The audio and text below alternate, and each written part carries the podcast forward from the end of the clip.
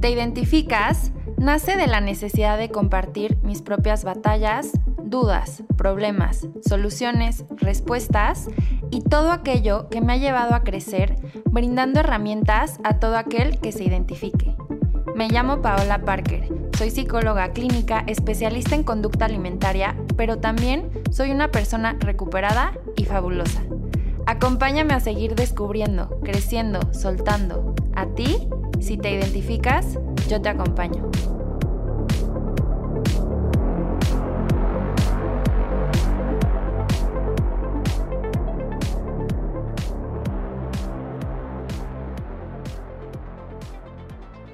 Bienvenidas y bienvenidos a este espacio que es para ti. Hoy en este episodio de Te Identificas, que estamos estrenando segunda temporada, y es un episodio especial porque además se está transmitiendo en vivo, eh, como para agradecerles a todos los que me han estado acompañando en este proceso, decidí hacerlo así. Entonces, bueno, es un episodio diferente, es un episodio especial y les quiero compartir algo muy personal que no he compartido con nadie nunca, jamás. Van a ser las primeras personas con las que comparto esto. Y este episodio lo que les quiero platicar es, a ver, me puse a pensar, voy a empezar la segunda temporada, de qué quiero, qué temas quiero platicar, qué temas quiero abordar, qué quiero compartir, qué quiero transmitir. Y me puse a pensar, a ver, mucho de lo que hago en el podcast es hablarme a mí misma, ¿no? Pero como a versiones de mí en otros momentos en mi vida en los que había respuestas que yo quería y que no tenía, ¿no? Y que pues a lo largo de mi vida he trabajado y que he podido eh, ir construyendo, ir, ir teniendo herramientas y ahora lo que busco yo es compartir eso. Y entonces, aquí tengo mi diario de cuando yo, este diario lo empecé en el 2009, entonces es mi diario de mi pubertad y también todavía escribo. Y entonces, em, pues quiero compartir algunos, algunos fragmentos, algunos pedacitos que, que me hubiera gustado en esos momentos tener esas respuestas que hoy tengo, o tal vez una parte porque no tengo todas las respuestas, y que tal vez tú te identifiques con, con, esta parte mía de otro momento, ¿no? Con alguna inseguridad o con algún miedo o con algunas dudas, muchísimas dudas que tenía. Y, bueno, vamos a ver qué sale de este episodio en el que pues te comparto mi diario. La verdad es que quería escoger como eh, pues pedazos específicos, eh, pero bueno, tengo aquí algunos, pero otros van a ir saliendo, o sea, tal cual así como los que la vida quiera que en este momento comparta contigo. Obviamente, pues sí voy a omitir algunos nombres y por ahí sale algún nombre para, porque no se trata aquí de ventanear a nadie. Pero bueno, esto lo escribí el 4 de abril del 2009 y puse. Ah, y, bueno, como voy a hacer esto es, voy a leer este pedazo de, de mi diario y después voy a darme o darte las herramientas que en ese momento hubiera necesitado. Hoy me metí un atracón.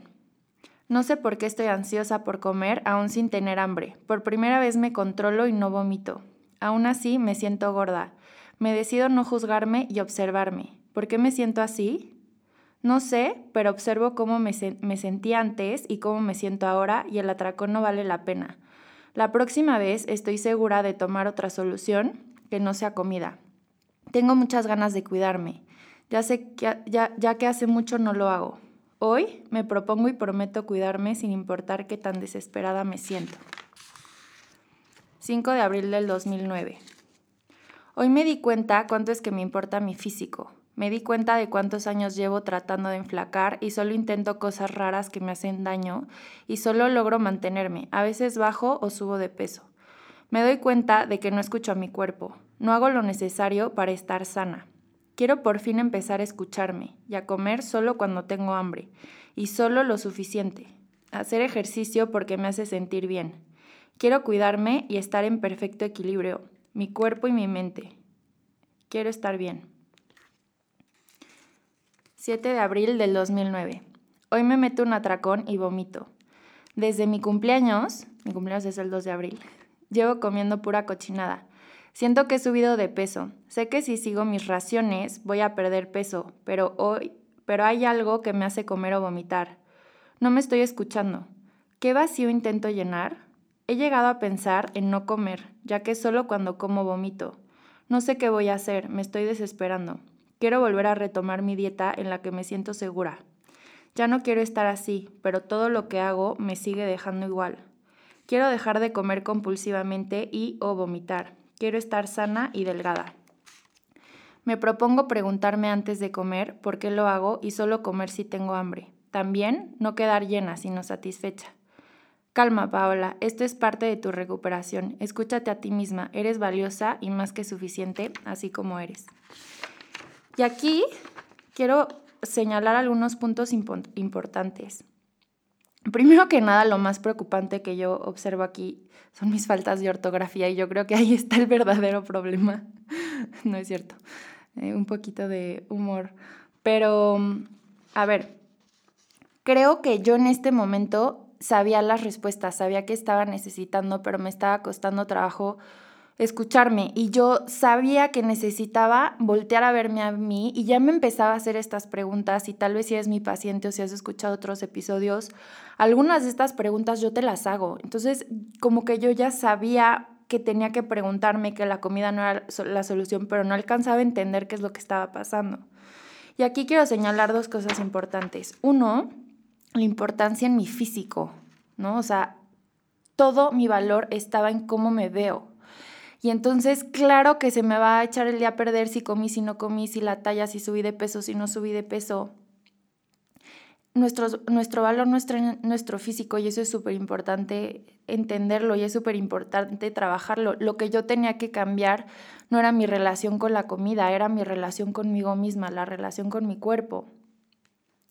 Y aquí hay algo clave que, que, pongo.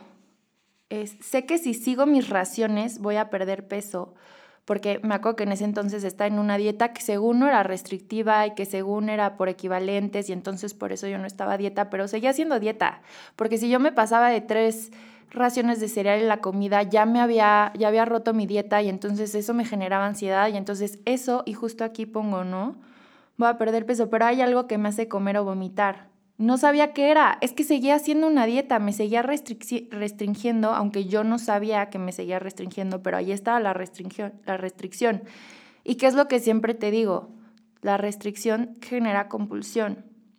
No me estoy escuchando, ¿qué, qué vacío intento llenar?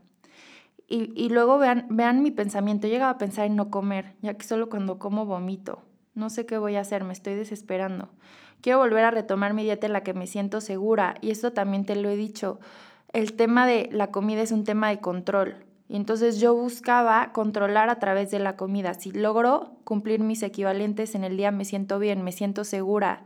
Y eso le da control a mi vida porque es más fácil sentirme bien porque hoy cumplí mis raciones y entonces no voy a engordar a voltear a ver lo que realmente está pasando en mi vida. Entonces, Pau del 2009 Primero tienes que darte permiso incondicional de comer.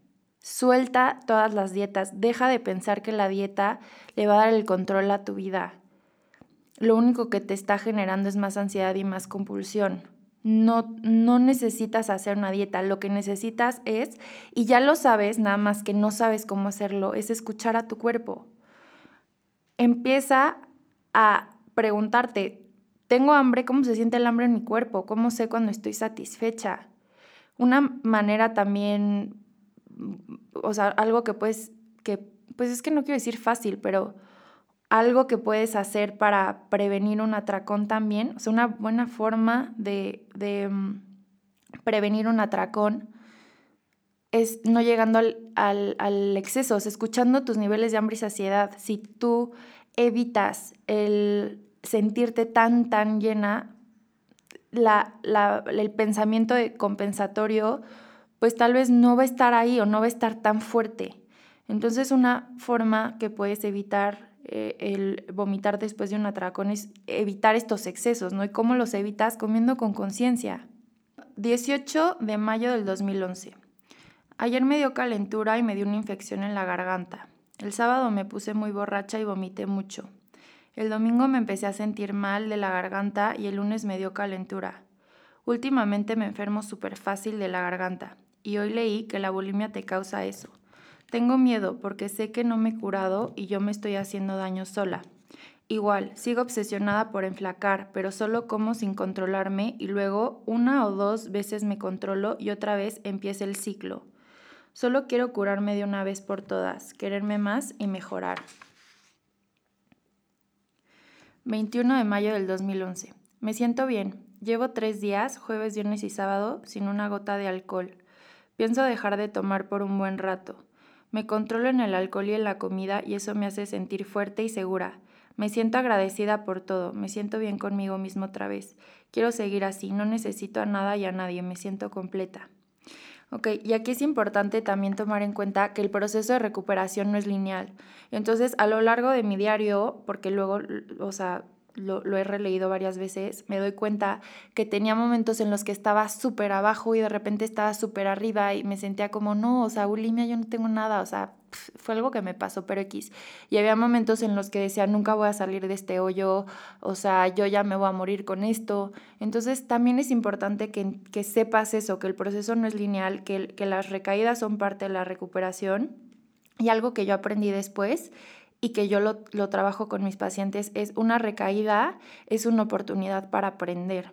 ¿Okay? Y cuando te sientes bien, también, no solo hay que voltear a ver las recaídas, hay que voltear a ver el, ok, ahorita qué estoy haciendo que me está haciendo bien, ¿no? O sea, por ejemplo, aquí claramente, y esto yo lo aprendí muchos años después, pero claramente el alcohol era un factor que a mí me generaba ansiedad, que a mí me detonaba conductas compulsivas, que sacaba una parte mía que no me gusta.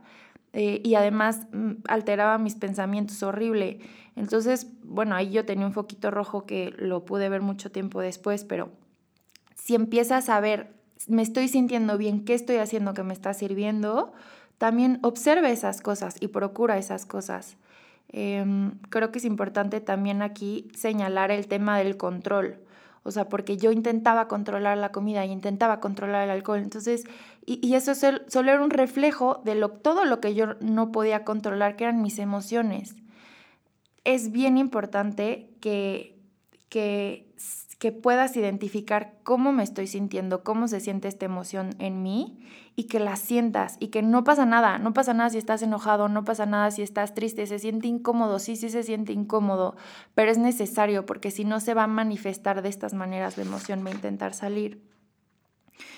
Y el tema de, de, estar enferma, ¿no? O sea, ¿qué nivel tuve que llegar yo? Que ya me enfermaba muchísimo, hasta me iban a quitar las, las anginas, me acuerdo. Eh, después estuve en tratamiento porque fui con un doctor y me dijo, no, tú tienes reflujo, ¿no? Y pues sí, era por estar vomitando, o sea, el vómito me causa estar enferma en la garganta todo el tiempo. Y bueno, no esperes a que tu cuerpo físicamente empiece a tener estas manifestaciones para entonces decir, ah, bueno, ok, ya ahora sí tengo un problema, ¿no? no o sea, ¿por qué, ¿por qué me hacía daño yo, no? O sea, ¿por qué tú si estás escuchando y si te, si te identificas con esto también, no, no te esperes a que, a que tengas algo ya que tal vez no se pueda curar después, ¿no? O sea, que, que se manifieste de otras formas la enfermedad en tu cuerpo.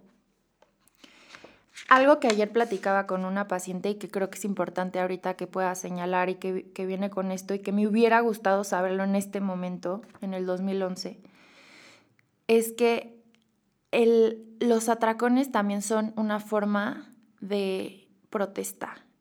Y el yo darme un atracón y vomitar después, o el yo salir y ponerme borracha, era una forma de protesta, era una forma de manifestar a todo lo que yo no podía decir que no, a todo lo que yo no sabía que quería o que yo pensaba que necesitaba y que ni siquiera podía ordenar, o tal vez los límites que no sabía marcar. Y era una forma en la que yo me manifestaba, pero como tenía esta idea de tengo que ser perfecta y tengo que ser buena y tengo que agradar, entonces ni siquiera me permitía hacer eso. Eh, los atracones, los comportamientos compulsivos son una forma de protesta. ¿Qué es lo que estás protestando? Y creo que es importante aprender a decirlo, aprender a expresarlo y marcar los límites que se tengan que marcar. ok, ahí les va. 7 de mayo del 2012. Hace mucho no me siento así de bien. Mis metas son enflacar como número uno. Ojo. Sentirme cómoda con mi peso. No depender de un suministro de autoestima. graduarme de la prepa, ganar el premio de selecciones. Ah, creo que es algo que escribí en una revista y no me lo gané. Voy a llevar una dieta balanceada sin atracones, ayunos o vomitar. Hacer ejercicio. Regularme, regularme para relajarme y generar endorfinas. Hacer las cosas por mí. Amarme todos los días y respetar mi cuerpo. Amar a los demás. Y siempre ponía mis afirmaciones al final. Soy ilimitada y poderosa, capaz de alcanzar la vida que deseo. Aunque mi intención era, quiero estar bien, mis prioridades seguían siendo, quiero que los demás me vean. O sea, quiero enflacar, quiero ganar el premio, quiero, o sea, y, ya tenía esta idea como de, a ver, voy a empezar a hacer ejercicio para sentirme bien, no por quemar calorías, sino porque quiero regalarle esto a mi cuerpo, pero no sabía cómo hacerlo todavía porque mi atención y mi energía seguían, quiero que me reconozcan. Entonces, aquí Pau del 2012, lo que tienes que hacer es empieza a hacer las cosas por ti. ¿Qué es lo que te gusta hacer? ¿Qué es lo que disfrutas? ¿Por qué lo disfrutas? Y haz más de esas cosas y busca que te haga bien a ti. Si además te reconocen, qué padre. O sea, sí, a todos nos gustan que nos reconozcan, está padrísimo, que te digan que haces bien las cosas, pero una cosa es que, que te guste y otra cosa es que lo necesites. Y yo ahí seguía necesitando completamente. 12 de febrero del 2012. Siempre estoy buscando una excusa para deprimirme y justificar mis recaídas. ¿Se acuerdan que les he hablado de hacerse responsable y de, de por qué cuesta trabajo soltar el trastorno? Bueno, aquí completamente ahí está. Cada vez me siento más segura. Quiero enflacar, pero sanamente para sentirme cómoda con mi cuerpo. Ya renuncia a, y vamos a ponerle Pedro, porque es a una persona, ya renuncia a Pedro y a cualquier suministro a mi narcisismo. Creo que por primera vez estoy cómoda estando sola. Me comprometo a cuidarme y amar mi cuerpo.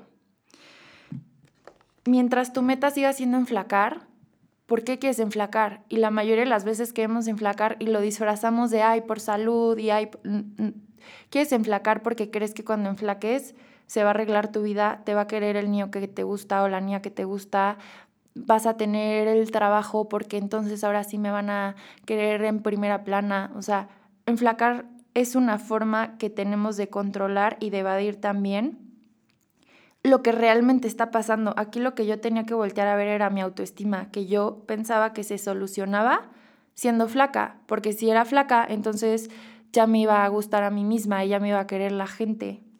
Entonces, Pau, volteate a ver a ti. Tienes, tienes muchas cualidades. Estás llena de cualidades.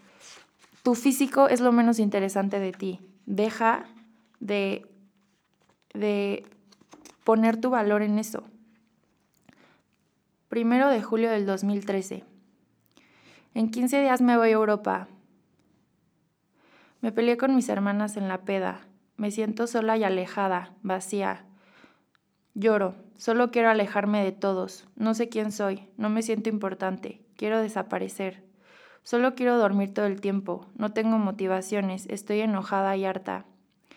Siempre pensé que el día que olvidara a Juan sería feliz, pero aunque él, él ya sea lo último que pienso, sigo teniendo ese vacío, que ninguna comida o alcohol o cigarro o ejercicio va a llenar. Me siento bien cuando no como, me siento poderosa, controlada. Y esto es bien peligroso porque las formas que yo tenía de cuidarme, entre comillas, en ese momento eran formas de seguirme autodestruyendo. El no comer, y era una forma, repito, es un tema de control. Y también yo ponía en las otras personas el, así como cuando sea flaca voy a ser feliz, entonces cuando este niño ya me pelee, ya voy a ser feliz otra vez, porque yo no era capaz de voltearme a ver a mí misma y de yo darme ese valor a mí misma, y entonces necesitaba que el otro por fuera me lo confirmara. Entonces, Pau, aquí no es Juan ni es Pedro, o sea, eres tú. Y suena súper cursi y suena súper como de película ya está súper trillado, pero es la verdad, necesitas enamorarte de ti primero. O sea, el amor propio es la mejor medicina. Y aquí claramente yo estaba deprimida, o sea, todos los síntomas, quiero dormir todo el día, me siento vacía, siento, Pau, estás deprimida.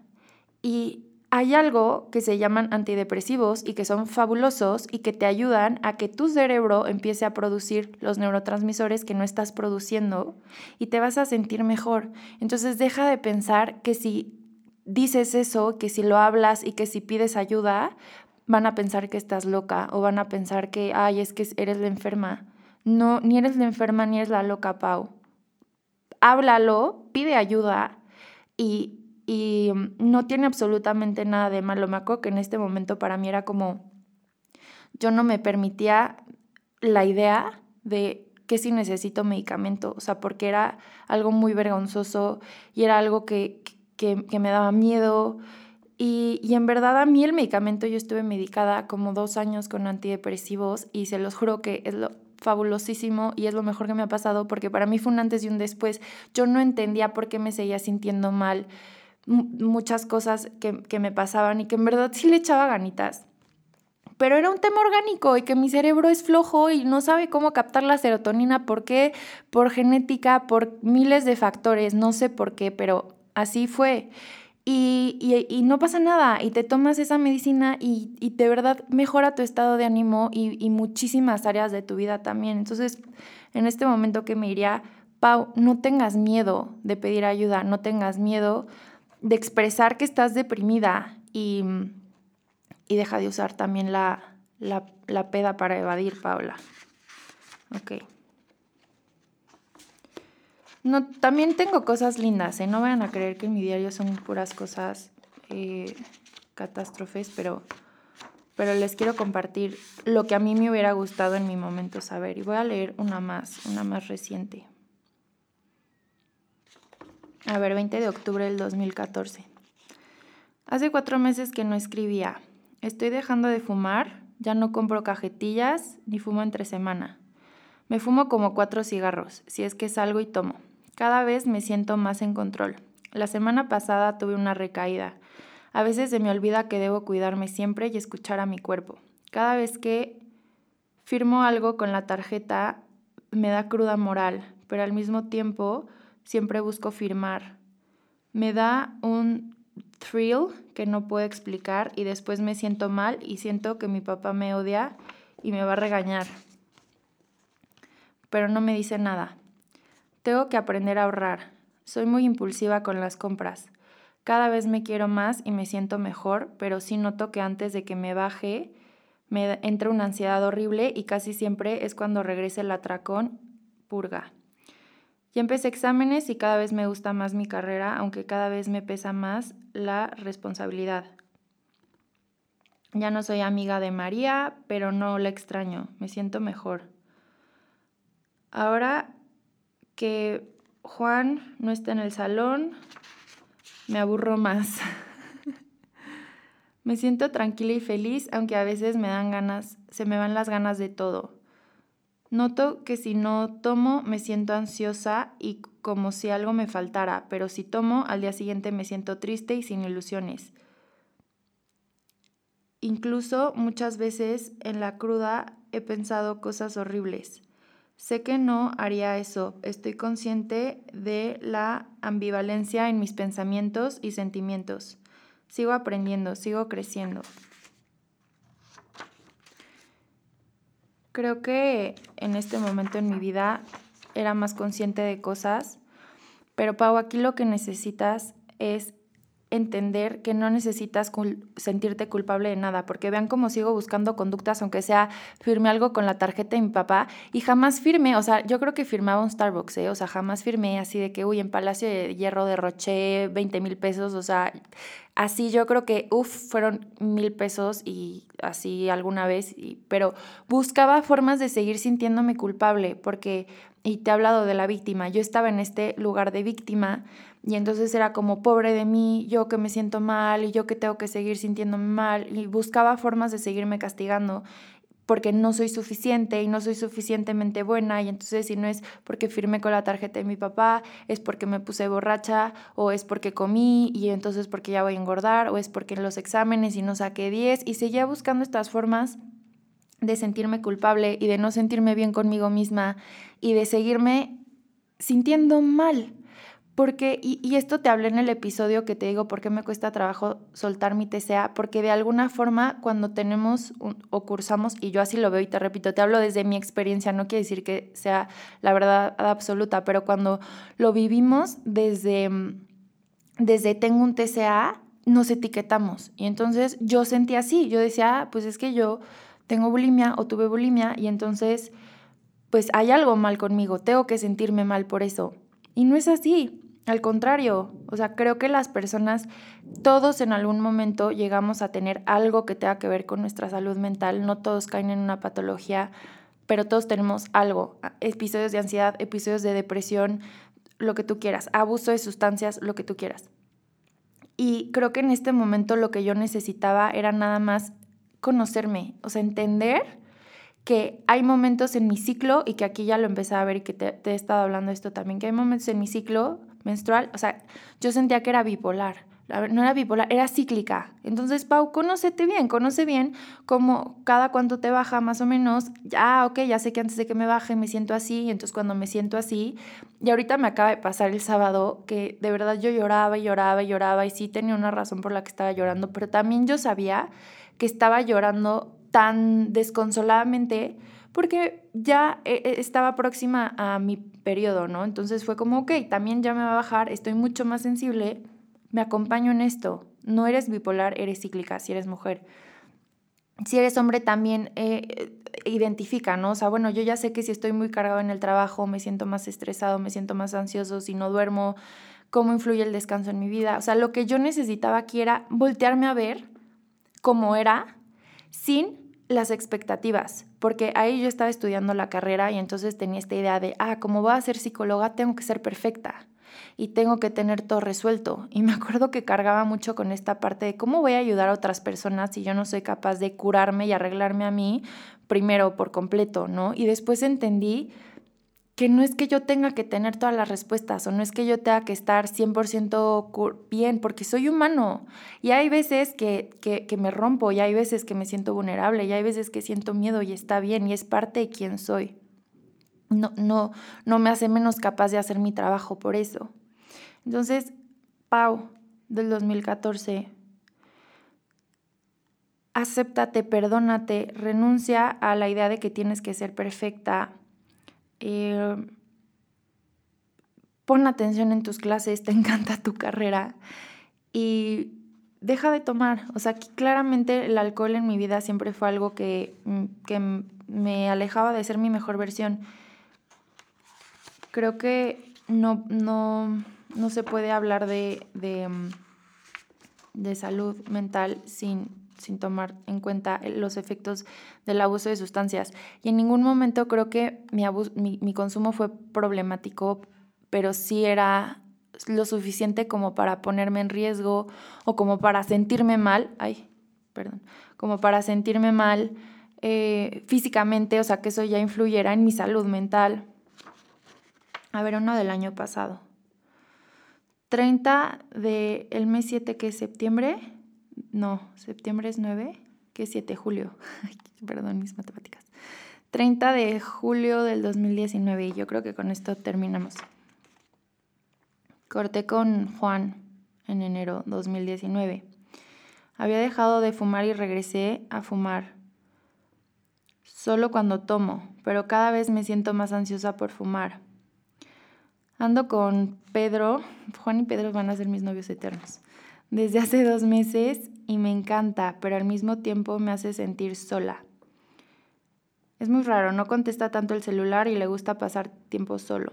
El sábado me emborraché y me sentí mal conmigo misma. Me he sentido deprimida, sola, compulsiva con la comida. Vomité la semana pasada, como adolescente rebelde que está harta de ser responsable para ser vista. ¿Será que busco la mirada y el reconocimiento a través de ser perfecta o ser rebelde la que tiene pedos? Me gusta muchísimo Pedro, pero no lo entiendo y me cuesta mucho alejarme de él, porque cada que es lindo conmigo me derrite. No, no te derrite, Paula. Me trata bien y es buen novio, me da mi lugar, solo es menso, como que vive mucho en su rollo y no sé qué tanto me da espacio para mí. Ha sido un año de cambios y de duelos. Menciono ahí algunos nombres de duelos, de personas. Mm. Y luego pongo, si Pedro es para mí, la vida me lo va a decir, lo que tengo que hacer yo es regresar a mí y acompañarme. Yo te acompaño, Pau.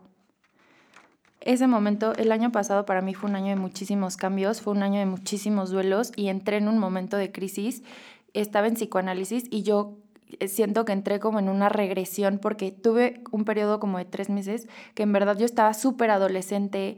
Tuve varios, como dos o tres episodios de, de, vomitar que hace muchísimo no me pasaba. Me sentía muy, muy, muy adolescente. Estaba eh, así, me, me, cada que salía me emborrachaba y de verdad yo decía, a ver, no voy a tomar hoy o voy a tomar solo dos y ya y me costaba muchísimo trabajo y entré como en una crisis así y, después entendí que era una forma total de evadir duelos que tenía, de evadir emociones que tenía, de afrontar también mi responsabilidad, de yo decir, a ver, tengo, o sea, esto que, que te hablo de hacerte responsable, de voltearme a ver a mí misma, agradezco que esto me haya pasado porque fue, fue volví a tocar fondo. Yo he tocado fondo muchas veces en mi vida y el año pasado fue una de las veces que, que toqué fondo. Me llevó a la decisión de dejar de tomar alcohol, que es la mejor decisión que he tomado en mi vida. Me, obviamente terminé esa relación que, o sea, ni era relación, o sea, eso, nada más era una distracción. Le decíamos el bienito de esa persona, pero nada que ver. Y me acercó a mí misma otra vez y creo que eso es lo que necesito daba siempre, o sea, a lo largo de, esto que te comparto, te puedes dar cuenta que siempre regresaba a mí, pero me alejaba y regresaba, y era una relación como amor-odio con, con esto, con, conmigo misma y con mis propias ideas lo, que, lo único que necesité todo el tiempo era escucharme a mí, dejar de buscar las respuestas afuera, porque es lo que yo hacía todo el tiempo. Me daba tanto miedo estar conmigo y voltearme a ver y escucharme, que lo que hacía era buscar afuera, y entonces con el novio, y entonces con la fiesta, y entonces con la comida, y entonces cuando sea flaca, y entonces, y me imaginaba así de, sí, cuando este momento pase voy a estar, y, y, y nada de eso era lo que estaba necesitando, o sea, todo el tiempo lo que necesitaba era yo voltearme a ver, yo hacer las cosas para mí, yo quererme, yo saber mi valor, saber que mi valor no está en mi físico, que no importa cuánto peso, que no importa cómo me vea, sigo siendo valiosa, eh, cómo me veo es lo menos interesante sobre mí, lo que peso es lo menos interesante sobre mí, y conocerme, saber qué quiero, saber qué no quiero, saber marcar límites y atreverme también, porque muchas de las cosas que me han ayudado a estar en un buen lugar, que ahorita agradezco, gracias a Dios, creo que ahorita estoy en muy, muy buen lugar conmigo misma, pero es porque me he movido, me he hecho responsable. Y hacerte responsable es algo que cuesta trabajo porque, porque tienes que salir de tu zona de confort, porque tienes que afrontar cosas que has estado evadiendo, que yo estuve evadiendo a lo largo de muchísimos años, es dejarte de hacer la víctima. Yo dejé de ser la Paola pobrecita porque es la rebelde y es la que tiene pedos y es la que, ay, sí. Porque ese no es lo que soy. Y a veces soy vulnerable, sí, y a veces me da miedo las cosas, sí, pero no es lo que me define. Nada me define porque soy muchas cosas.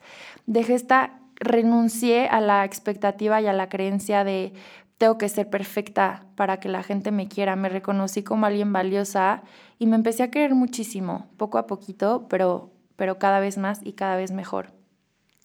Espero que esto que, te haya compartido de alguna manera pueda sumarte. Te repito, yo no tengo todas las respuestas, estamos juntas, juntos en esto y, y bueno, para mí ha sido un camino difícil y doloroso, pero finalmente súper enriquecedor. Y gracias a Dios estoy en donde estoy hoy me siento muy afortunada y muy afortunada también de que estés conmigo y que nos estemos acompañando. Muchas gracias a Local Agencia, gracias a Radio 11, gracias a, a Rosela Magazine y gracias a ti que me estás escuchando. Recuerda seguirme en mis redes sociales como arroba psicoparker y darle follow al podcast. Nos vemos el próximo jueves en un episodio más de Te Identificas. ¿Te identificas? Yo te acompaño.